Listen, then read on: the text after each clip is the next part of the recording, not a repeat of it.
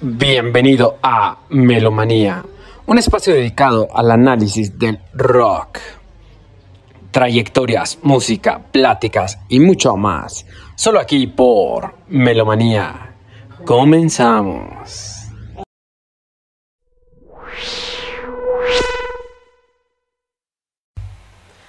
Hola y bienvenidos todos a esto que se llama Melomanía. Hoy al ser nuestro primer programa estamos muy emocionados de poder compartir esto con todos ustedes. Tenemos un invitado muy especial que es Anthony Rodríguez, un especialista en lo que es heavy metal y todas sus derivaciones. Eh, queremos iniciar este programa diciéndoles que van a hacer una serie de cápsulas y diferentes programas donde vamos a hablar de temas sobre la música, todo lo que nos acontece sobre la música. Quisimos iniciar hoy con Metallica porque tenemos un amor muy muy especial a lo que es esta banda.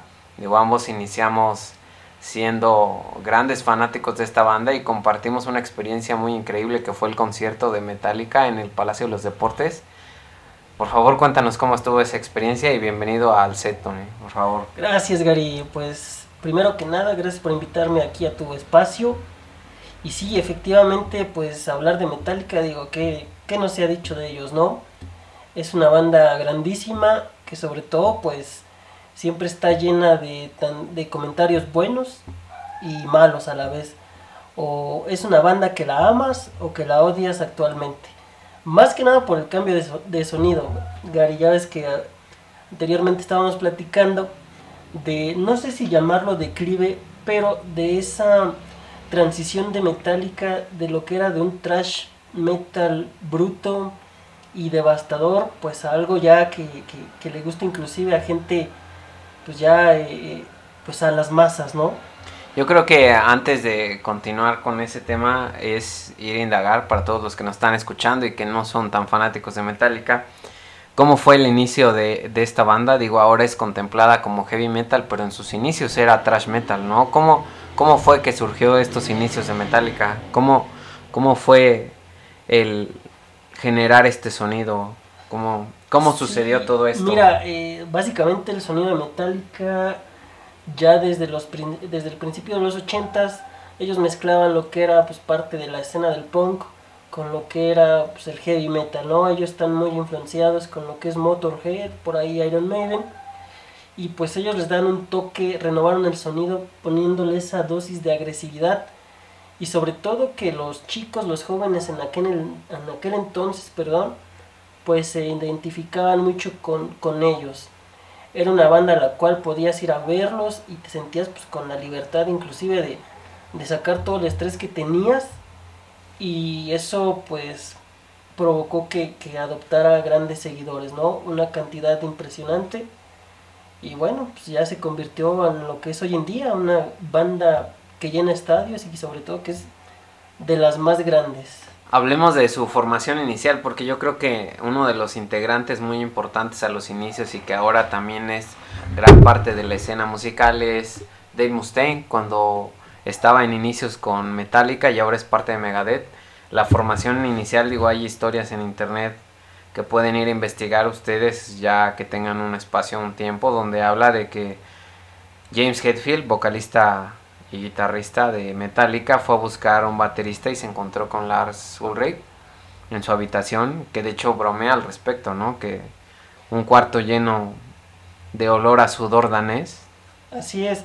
Digo, también eh, recordemos que en ese entonces James Hetfield hace una publicación en un diario en el cual efectivamente pues buscaba un baterista, en el cual pues Lars eh, acudió al llamado inmediatamente eh, Metallica tuvo unos inicios como cualquier banda hoy en día, una típica banda de garage.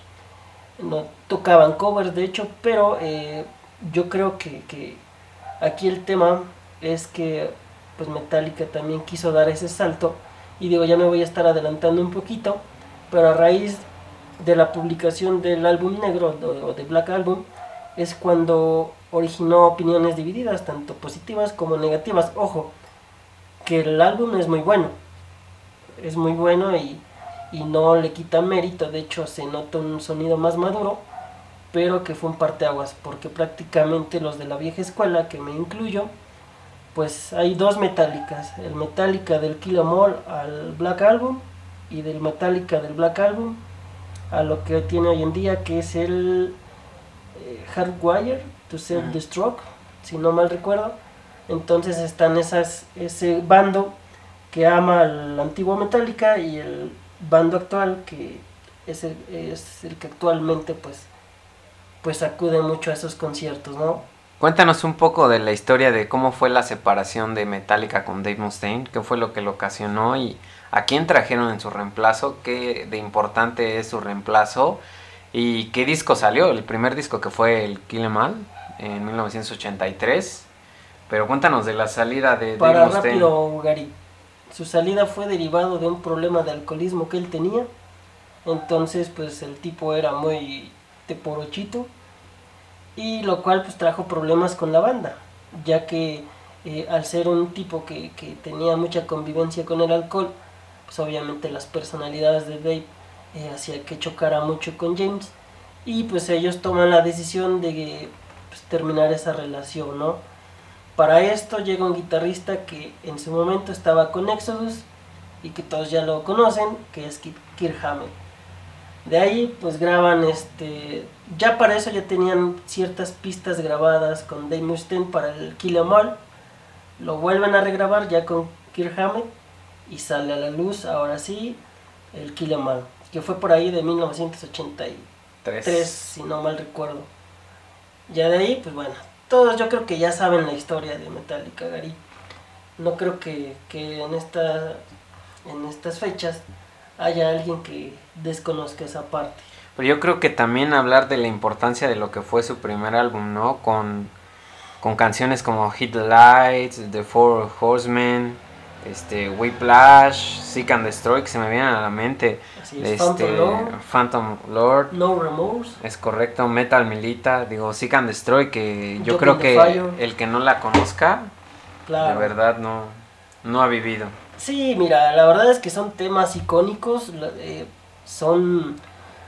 De hecho fue un álbum que estuvo en la lista de popularidad, digo, en la parte under- underground, la parte del metal un poquito más, este, pues cómo te lo explico, más subterráneo.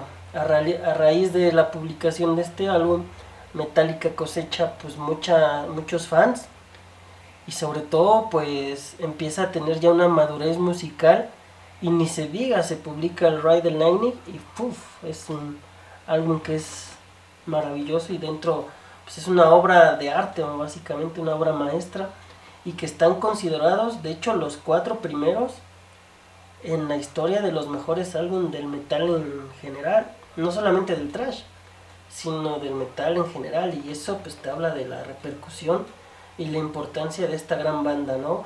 A mi juicio, yo me inicié con ellos ya en la parte del metal, un poquito más extremo. Eh, me gustó su sonido, me gustó su agresividad, me gustó su propuesta y sobre todo que yo me, me sentía identificado con sus canciones. No cabe duda de que banda es una banda gigantesca y que hoy en día pues tiene millones de seguidores, seguidores perdón, en todo el mundo. Fíjate que algo a mí que me llama muchísimo la atención de los primeros discos de Metallica, que yo soy gran admirador de los bajistas, digo, siempre he tratado de tocar los bajos. Tenían un bajista excepcional que era Cliff Burton, pero una de mis mayores críticas a Metallica es que en un principio teniendo un bajista tan prominente, no se escuchara tanto el sonido del bajo, ¿no? Lo que predominara era la guitarra y la batería. Digo, eso fue lo que le dio su sonido esencial a lo que es Metallica hoy en día. Pero siento que de alguna manera no aprovecharon al máximo lo que es el gran bajista que era Cliff Burton. Digo, podemos ver en las nuevas presentaciones con Robert Trujillo que esas canciones tienen un bajo impresionante y ahora se nota más. Yo creo que tiene que ver mucho con la calidad de sonido y cómo han ido evolucionando. Pero en principio en los discos, si tú los pones, la presencia del bajo es mínima, ¿no? Teniendo a alguien tan importante como lo era Cliff Burton en la escena del metal. Sí, de hecho ahorita si te das cuenta, y digo porque tuvimos la oportunidad de verlos en vivo un par de ocasiones, eh, la parte del bajo pues es impresionante. De hecho como que le da más fuerza metálica y, y inclusive se escuchan más jóvenes en la parte del sonido. Eso es muy bueno a raíz de que pues hoy en día no me dejarás mentir, pues ya la edad los está alcanzando a todos. Sin embargo, esa frescura que tiene Robert Trujillo hace que la banda se escuche sumamente poderosa en vivo. Digo, hay un, hay un documental que les recomendamos, más adelante vamos a investigar el nombre, pero de hecho lo pueden encontrar en internet, donde se ve cómo es el proceso de reemplazar a un nuevo bajista. Estuvo Cliff Burton durante muchos años, bueno, estuvo al inicio de la carrera de Metallica, falleció por un accidente que tuvieron en un camión, y el que llegó a reemplazarlo fue Jason Newsted. Yo creo que el sonido de Jason nunca terminó por acoplarse a la Metallica. Ayudó muchísimo en lo que fue el Black Album y en que se volviera el sonido más comercial. Digo, la canción de My Friend of Misery es una de las canciones con el sonido del bajo más representativo que podemos escuchar en el metal. Digo, hay muchas más, pero esta es muy buena. Y al final no concordó su filosofía de él con la de Metallica y tienen que buscar un reemplazo.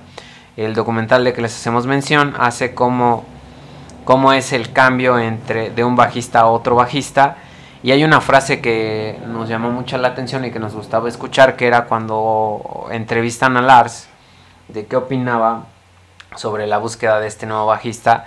Y él hacía referencia de que él creía que Cliff era uno de los mejores bajistas que habían existido, pero que si él fuera el que llegar a la puerta en ese momento para Metallica tal vez no era lo que necesitaba Metallica. Y eso habla de la evolución que tuvo la banda, de la evolución del sonido, de la evolución de los temas, de la evolución de cómo fue cambiando y fue mutando para ser lo que soy, ¿no? Una de las más grandes bandas considerada no solo el heavy metal, ¿no? Sí, del rock, o sea, en general es es considerada como uno de los grandes. Digo, hay, de hecho hay un concierto para los grandes del heavy metal que se llaman los The Big Four, donde participa Anthrax, este, Megadeth y Slayer. Es. Son una serie de conciertos que también los recomendamos muchísimo. Claro que podrán encontrarlos en internet y pues ahorita que tengan un tiempo pueden ir y, y escucharlos. Ahí de hecho, aún con la pelea que tuvieron Dave Mustaine, porque cabe aclarar que Dave Mustaine durante su salida le guardó muchísimo rencor a Metallica. En esta serie de conciertos se une en una de las canciones, que ¿cuál es la canción? Emma Evil. Emma Evil se une al final de la canción la mayoría de los músicos para tocarla en vivo y la verdad es que es una experiencia impresionante para todos los amantes de este género, ¿no? Sí, mira, más que nada, eh, pues Metallica, como les comentaba, chicos, amigos, pues ya ha generado opiniones distintas. Hay mucha gente que ya la considera como una banda comercial, como una banda que se vendió. Otros todavía nos resistimos a creer que pues Metallica ya está tocando para masas o para un tipo de música más genérica, más mediática. Eh, sin embargo, pues no podemos restarle mérito a esta banda, ya que pues ellos también han sido influencia para otras bandas, inclusive del metal extremo. Pero, pues bueno, yo creo que la gente ahorita quiere escuchar qué es lo que pensamos como fans eh, acerca de Metallica. ¿Tú qué crees, Gary? ¿Que Metallica se vendió y que ya dejó de ser lo que era? ¿O que actualmente sigue tocando bien y sus canciones son de calidad?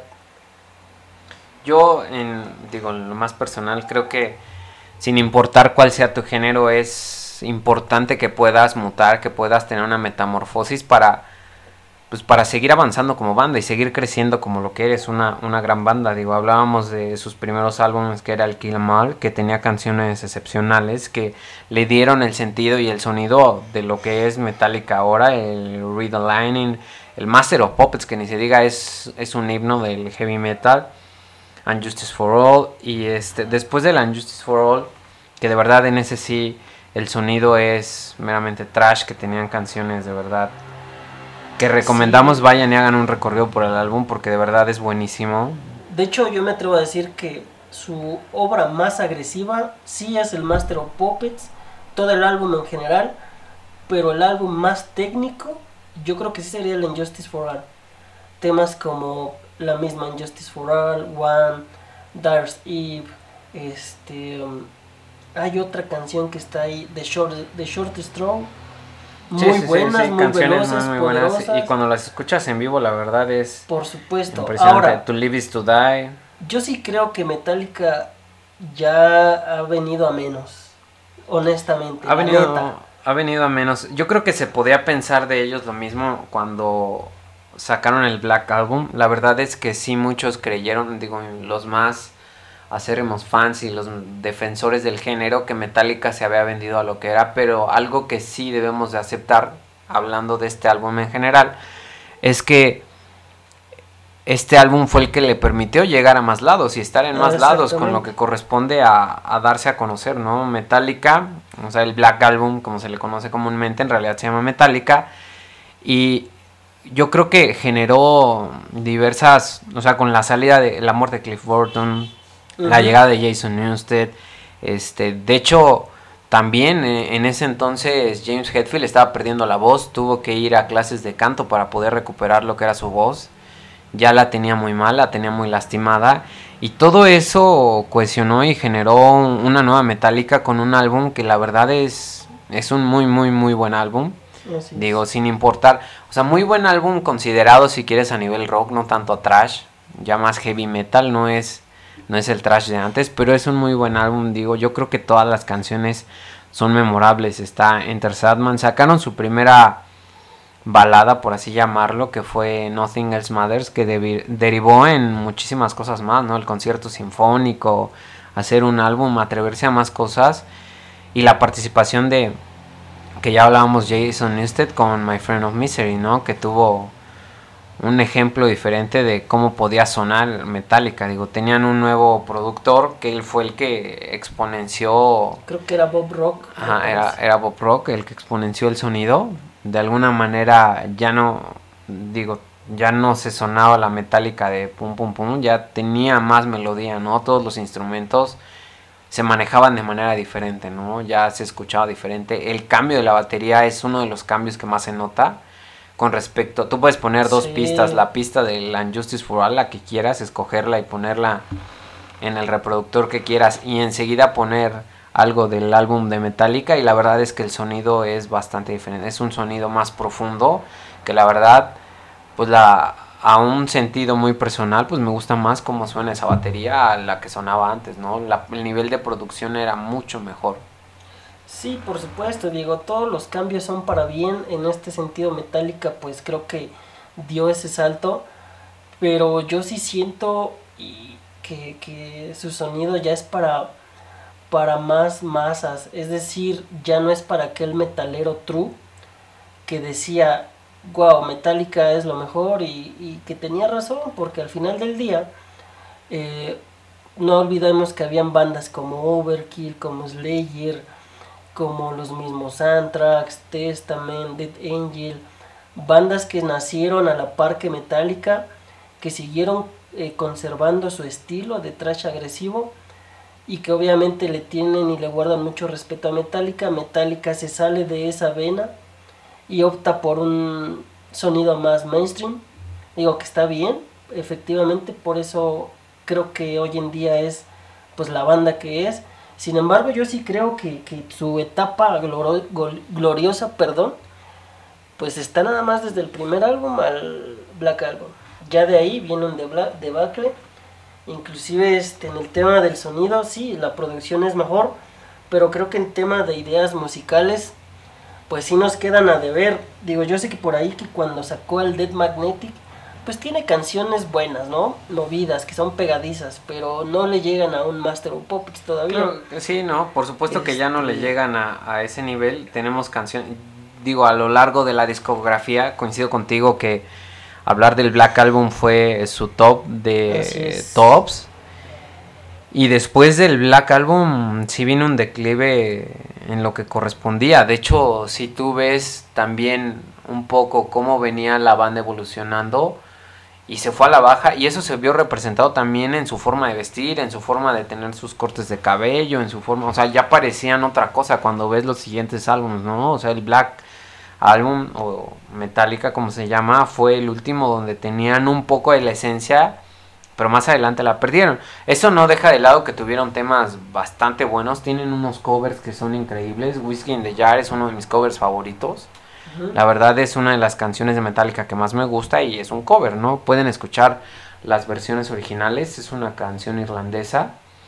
Este, hay una versión que Metallica tomó que fue la de Thin Lindsay, que yo que James Hetfield era admirador de ellos, pero la verdad es que la canción es muy buena y el sonido es muy bueno. Tuvieron obras, como decías, siguientes que prestaron, que como que nos hicieron sentir un poco más la atención Digo, con la llegada de Robert Trujillo todos tenían, teníamos mucha expectativa en el Death Magnetic. Y llegaron canciones como The Day That Never Comes, que la verdad fue muy buena. Este Cyanide, que también fue muy buena. Que de verdad nos hicieron de nuevo creer en Metallica. Digo, cuando fuimos al concierto en el Palacio de los Deportes, eran una de las canciones que más esperábamos, ¿no? Y toda la experiencia que es ver a Metallica en vivo, pues también es muy, muy, muy impresionante. Sí, pues yo creo, mira, ya a partir del, Black Album, eh, tú sabes que sacaron el Load, el Reload, el S Danger, el Dead Magnetic. Yo creo que el más decentito, pues es el Dead Magnetic, porque intentaron, pues otra vez eh, meterse a sus raíces y es algo que se les aplaude. Em, pero actualmente digo, si tú me preguntarías eh, si sigo viendo a Metallica como antes, le tengo un gran respeto, un gran cariño, pero pues no me lo vas a creer, pero el último álbum, el Hardwire, me aburrió. me aburrió, solamente puedo rescatar una canción. No recuerdo ahorita el nombre, creo que es, Spirit and the Bone, no me acuerdo. Pero todo el álbum, la verdad es que lo sentí muy pesado, muy tedioso y, y yo creo que ahorita ya Metallica está en una etapa en la que pues ya ya no tiene ideas musicales. Digo, ya cuántos años de carrera tiene, ¿no? también es entendible. Yo creo que ahí en el último álbum, yo sí rescataría otra canción, un cover que me gusta muchísimo de Iron Maiden, Remember Tomorrow. La ah, verdad es que tú escuchas la versión original que es de Iron Maiden con la voz de Paul Diano, todavía tenían a Paul Diano en sus filas.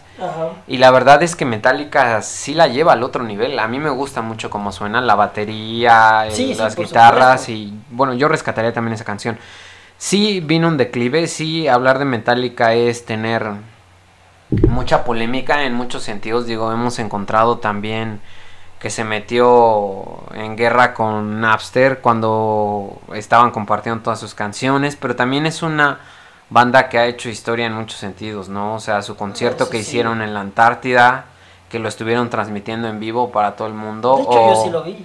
O una de sus, de una de las cosas que cuando lo hizo en ese entonces nosotros estábamos muy contentos y admirábamos mucho el hecho de que hicieran una película y que la justificación de hacer esa película era pues muchos no habían tenido el acceso a, un concierto de Metallica, muchos no habían vivido el sonido de lo que era Metallica y yo creo que vivirlo en el cine era lo más acercado que podías tener a, esa experiencia, que fue una experiencia de verdad increíble. Ves, de hecho la película la puedes encontrar hasta ahorita, creo que solo está en la plataforma de Apple. En ninguna de las otras plataformas está para que la puedas tener pero la verdad es que ver esa película y lo que fue esa serie de conciertos fue maravilloso. O sea, ver cómo todo lo que le invirtieron, platicábamos y hacíamos referencia de cuando baja la bobina de Tesla. Y en vivo, enfrente de todo el público, se prende la bobina de Tesla y sientes la energía, porque la energía estaba muy, muy cercana. O sea, la ingeniería que debió de tener poder hacer eso frente a esa multitud de verdad fue una inversión importante y que se agradece en la experiencia. También que en el escenario pudieran destruir un monumento, pues fue también impresionante. O sea, el planear todo eso, claro. pues fue algo que de verdad tiene un valor y un sentido que de verdad se agradece, que, que, el fan agradece cuando va a ver una experiencia en vivo así. Te puedo decir que de todos los conciertos a los que he participado, este es uno de los que más me ha gustado, si no es que mi favorito, por la experiencia que fue estar en un concierto con, o sea, con tantos efectos y con tanto con tanto sonido y con tanta fuerza. Sí, claro, obviamente. Digo, Metallica pues ahorita está convertida ya en una marca y que vende. En todos lados a los que vaya va a vender porque va a vender. Si tú, eh, si se anuncian una fecha de Metallica en el Palacio de los Deportes, pues es obvio que se va a llenar. Y qué bueno que mencionas la parte de la producción que ellos tienen porque ahorita casualmente la gente nos está escribiendo a nuestro Twitter y a nuestro Instagram. No olviden de agregarnos chicos. Ahorita en un momento más se los pasamos. También ahí van a estar publicadas en las redes sociales. Y nos preguntan, hola, buenas noches chicos. ¿Quién creen que sea más grande, Metallica o Ramstein? Saludos. Pues mira, amigo, este, ¿qué te puedo decir? Los dos son unos monstruos. Y también en el tema del aspecto visual con sus shows, digo, Ramstein es que yo te puedo decir que tiene un show más visual y vistoso, espectacular que Metallica. Ahora en el tema de pirotecnia y demás, en sonido yo creo que también Ramstein pues está al, al nivel y pues no hay duda de que las dos son tremendas bandas, ¿no? Digo, Ramstein es un poquito más encaminado al metal industrial y que marcó pues igual un antes y un después. Pero yo no te puedo decir quién es más grande. Yo digo que los dos son grandes y nada más. Yo creo que eh, sí, son dos temas completamente independientes entre Ramstein y Metallica. Digo, hay muchas comparaciones que podemos hacer Megadeth, Anthrax, este, Slayer. De hecho, tú fuiste a ver a Megadeth. Yo, yo fui a ver a Megadeth y la verdad es que la producción, a pesar de que me gusta más la técnica de Megadeth, que me gusta más las formaciones que ha tenido y las canciones que ha tenido en algún punto, sí considero a, a nivel personal que sí Metallica es muchísimo más grande que de lo que fue Megadeth, a pesar de que tengo mayores gustos por Megadeth que por Metallica. Y la verdad es que yo creo que para los más puristas Metallica sigue siendo objeto de críticas por muchas razones. Digo, pero eso ha sido lo que los ha llevado a ser la banda tan grande que es, ¿no? Porque el arriesgarse a hacer cosas diferentes fueron los que los llevaron a que más gente los conociera, ¿no? Y que más gente pudiera tener acceso a la música que era el heavy metal, porque si hablamos de los tiempos de ahora, pues es más fácil encontrar cualquier cantidad de música, ¿no? Encuentras en plataformas como YouTube, Spotify, puedes ver todas las canciones de la banda que quieras, ¿no? Ahora puedes navegar por un catálogo impresionante, pero antes encontrar cualquier banda era, era complicado, ¿no? Si no sonaba muy fuerte, pues no todos tenían acceso a ese tipo de bandas y, y que Metallica hiciera lo que hizo con el Black Album, que yo creo que sí fue un parteaguas para la banda, logró que se pudiera acercar a más personas, ¿no? Que más personas pudieran tener el conocimiento de esa música y por lo mismo ir llegando a, más cosas, ¿no? Igual y a los puristas no les gusta, pero igual y algunos de ellos llegaron por ese medio, ¿no? Y empezaron a conocer más del género y de los inicios. Y yo creo que es indispensable su discografía en la biblioteca pues musical de cada uno de nosotros, ¿no? Yo la verdad es que sí tengo todas. Eh, les repito, sí algunos trabajos me han decepcionado. Pues eso no quita que Metallica sea una gran banda. Y aprovechando, un seguidor te pregunta, Gary, en tu opinión, ¿cuál es el mejor álbum de Metallica y cuál es tu rola favorita? Eh, yo creo que por lo que significa Metallica y todo lo que es para mí el mejor álbum es no el que más representó para la banda, no el que más generó, pero para mí eh, personalmente es el Master of Puppets y evidentemente pues la canción Master of Puppets para mí es la mejor que tiene la banda, ¿no? O sea, para mí. Digo, hay muchísimas que me gustan, pero yo creo que si tuviera que elegir solo una, que de verdad es bastante difícil que me pongas a elegir solo una, tendría que ser Master of Puppets. Yo creo que en mi caso mi álbum favorito de Metallica sería el Ride the Lightning. Y yo sí me quedo con Creeping Dead. Ajá, esa canción en vivo de verdad deben ir a escucharla. Yo creo que una de las recomendaciones que vamos a hacer ya para terminar esto es que en esta serie de programas lo que tratamos de hacer es que se acerquen un poco más a la historia de estos bandas o estos grupos o estos sonidos que vamos a estar como que experimentando Digo, este primer capítulo quisimos dedicarlo a Metallica, pero vamos a hablar de muchísimas más bandas. Y una de las recomendaciones que les queremos hacer es que vayan y, y lleguen al acervo de esta banda, o sea, que vayan y la escuchen, que la conozcan. Digo, habrá muchos a los que no les gusta. Yo creo que para meterse al género del heavy metal es una muy buena banda. Y yo creo que la recomendación es de, si eres nuevo en esto, deberías empezar por el Black Album con canciones como Nothing Else Matters, Enter Sadman, este, Wherever I'm a Room, este, Sad But True. Puedes iniciar con ese tipo de canciones que no se sienten, si no estás acostumbrado al género, no se sienten tan fuertes.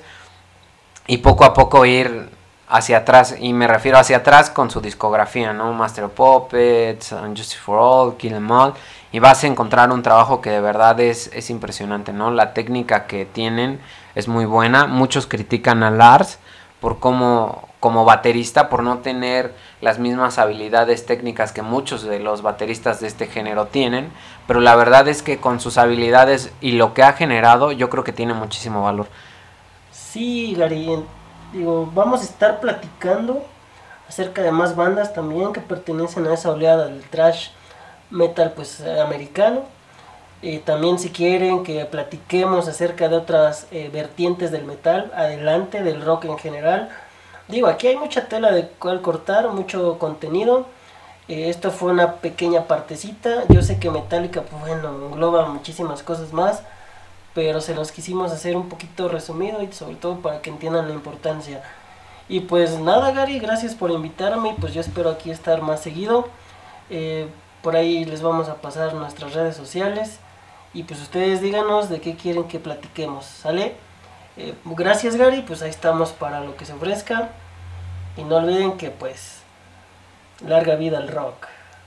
Pues muchas gracias a ti por haber aceptado esta invitación. Digo, sabemos de lo mucho que te gusta el género en, heavy metal y en rock y el del conocimiento que tienes al respecto. Esperamos que nos puedas acompañar en más de estos podcasts que vamos a estar teniendo semanalmente. Pues esperemos poder tener un poco más conforme vaya avanzando esto, pero la verdad es que estamos muy agradecidos a todos aquellos que nos están escuchando, agradecidos a nuestro invitado especial. Este, van a poder ver las redes sociales, van a poder este, conocernos por las redes sociales, platicar del tema, darnos lo que ustedes quieren. Una de las cosas que les vamos a dejar y que queremos que ustedes tengan es que al final del podcast ustedes pueden ver en, en la descripción un link para que vayan a una lista de Spotify donde nosotros les haremos pues cuál sería como que una buena manera de conocer a Metallica para que puedan y escuchen la recomendación de Melomanía sobre qué es Metallica y qué es lo que queremos que vayan y escuchen y nos digan qué más, qué nos hizo falta, qué quieren que hablemos, qué, qué, qué podemos más hacer por ustedes, porque esto es nada más que para ustedes, digo, la finalidad de esto es pasar un buen rato, tener pláticas, conocer sobre el rock, distraernos un segundo. Podríamos seguir horas y horas platicando, pero el punto de esto es tener un espacio donde ustedes puedan sentirse cómodos con esto. Digo, durante la transmisión vamos a lanzar de qué tema estamos hablando y pueden hacernos preguntas al momento y ya lo escucharán cuando publiquemos el podcast, ¿no? Muchas gracias a todos los que nos escucharon. Esto fue Melomanía y pues nos vemos en la próxima. Gracias.